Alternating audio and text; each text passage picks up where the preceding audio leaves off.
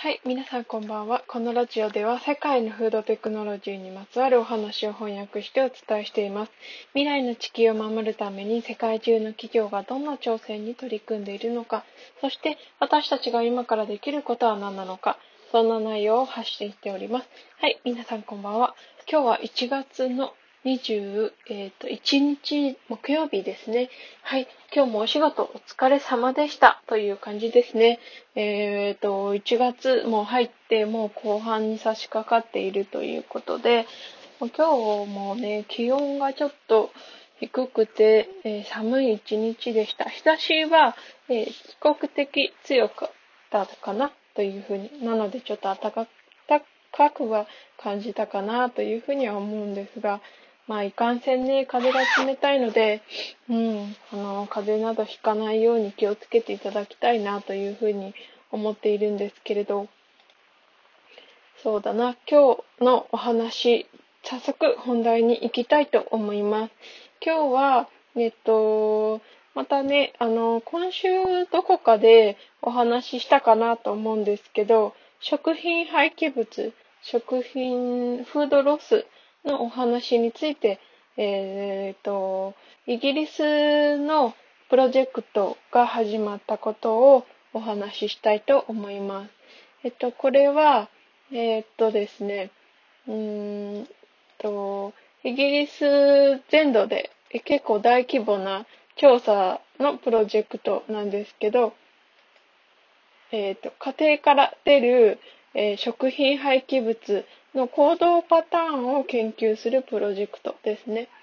えっと、行動経済学とかいうふうにあるように、人々が物を買ったり、まあ物を逆に捨ててしまったり、そういうことをすることってきっとどこかで規則性があると思うんですね。それをイギリス全土を挙げて、その行動パターンを調べることによって、未然に防ぐ。つまり、えー、食品廃棄物の量を減らすということを、えー、取り組んでいこうという、えー、プロジェクトです。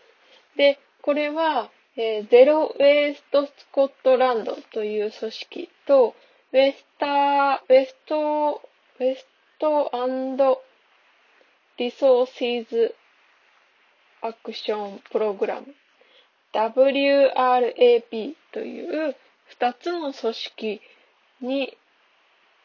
が、えっ、ー、と、リーズ大学、イギリスのリーズ大学を主導として、えー、チームを組んで行うということで、18ヶ月、えー、1年とちょっとなので、結構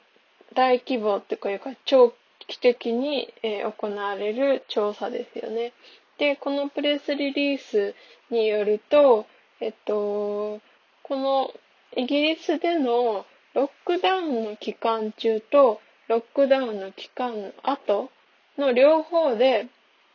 食品廃棄物に対する、えー、消費者の行動、私たちの行動を調査して、で、結果的に何を調べたいかっていうと、調査結果をも、えー、使って消費者が食品廃棄物とどう向き合って、私たちがね、と向き合って、で、家庭内での行動をどういうふうに変えていけば、えー、食品廃棄物を減らせる、まあ、もしくはゼロにできるようにするかという方法を、えー、開発したいということですね。うん。だからまあ根本的に、えー、と、私たちの行動を変える方法を、まあ、何か規則性があるんじゃないかというふうに多分目論んでいるっていうことではあると思います。で、このプロジェクトには ESRC という機関、えー、経済社会研究議会ってで、これちょっとウィキペディアからね、調べて持ってきたんですけど、この経済社会研究議会っていうのは、アメリカ研究革新機構の一部、つまり、えっと、社会科学の研究とトレーニングに資金とサポートを提供してくれる機関なんですね。うんと、結果的に経済的及び社会的問題、まあ今で言うとフードロスに関する研究に資金を提供するためのイギリス最大の組織ということで、まあこの組織がこのリーズ大学の研究について、え、ー、と、26万8000ポンド。日本円にすると約3800万円くらいのお金を、えー、ちょ投じて、まあ、検査、あ、調査してね、というような感じの。で、そうだな。それのお金も使って、えー、プロジェクトが、えー、調査するんですけど、このプロジェクトが今回、始まった理由の一つとして、なんか、あの、前の調査で、えー、イギリスでの食品廃棄物の自己申告レベルが初期のロックダウン中に34%減少したという結果が、まあ、以前の調査で出たからなんですね。ロックダウンの結構最初の方の段階で34%減った。じゃあこれは何かロックダウン期間中に何か家庭の中で起こってるんじゃないかっていうことが、え、予想されたということですね。うん。だから、アメリカの事例とと同様に、イギリスの食品廃棄物の大半は消費者の自宅から出ているということで。でもこれはアメリカとかイギリスとか関係なしに、うん、どうだろうな。消費者の大半の自宅から食品廃棄物が出ない国もある。まあ、つまり外食産業が盛んな国とかはそうではないのかもしれないけれど、でも日本もそれも例外じゃないかなというふうに思います。つまり日本も家庭から出る食品廃棄物が、えー、大半の食品廃棄物全体の半分以上を占めてるんじゃないかなっていうふうに私は勝手に思っているんですけど、まあ、それもね、何か大きな機関が調査してみないとわからないということで。え、っと、アメリカにも、えー、事前、事例、あの、現在の取り組み事例としては、あの、ミニカというあの食品を保管するシステムなんかこうシールとかキャップみたいな形なんですけど、あのー、だっけ、賞味期限って文字、あのー、パッケージとかに刻印されてるから、気がつかないで、ああ、過ぎてたっていうことがありますよね。で、このミニカを使うと、ラベル状になってるので、うんと、食品にちょっとペトって貼っておくと、あと何日くらいで賞味期限が切れるとか、そういうことをなんか知らせてくれる保管のシステムとか、あと、キッチとかミールヒーローとかなどの食事計画ツール。つまり、えっと、その家庭の人たちの思考、好きや嫌いとか、そういうものを管理したり、えっと、次にスーパーに行って買うものはこういうものだっていうのを管理してくれたり、